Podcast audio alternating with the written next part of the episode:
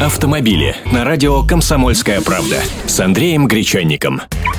Здравствуйте. В правила дорожного движения внесены изменения. Самое главное касается скоростного режима.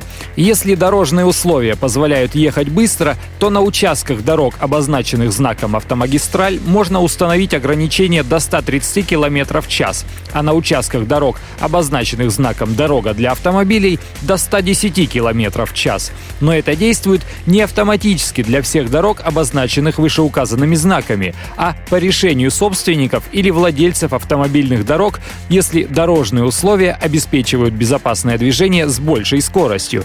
То есть следим за знаками. Второе.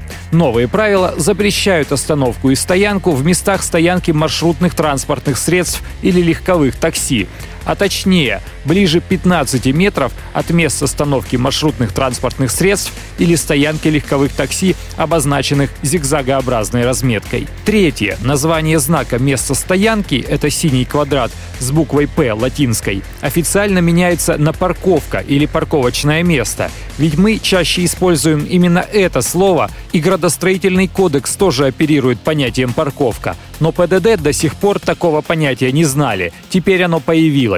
И еще, все временные дорожные знаки, в том числе ограничивающие скорость, которые устанавливаются на период ремонта, должны быть на желтом фоне. В случаях, если значения временных дорожных знаков и стационарных дорожных знаков противоречат друг другу, водители должны руководствоваться временными знаками. Все эти поправки вступят в силу через неделю после официального опубликования.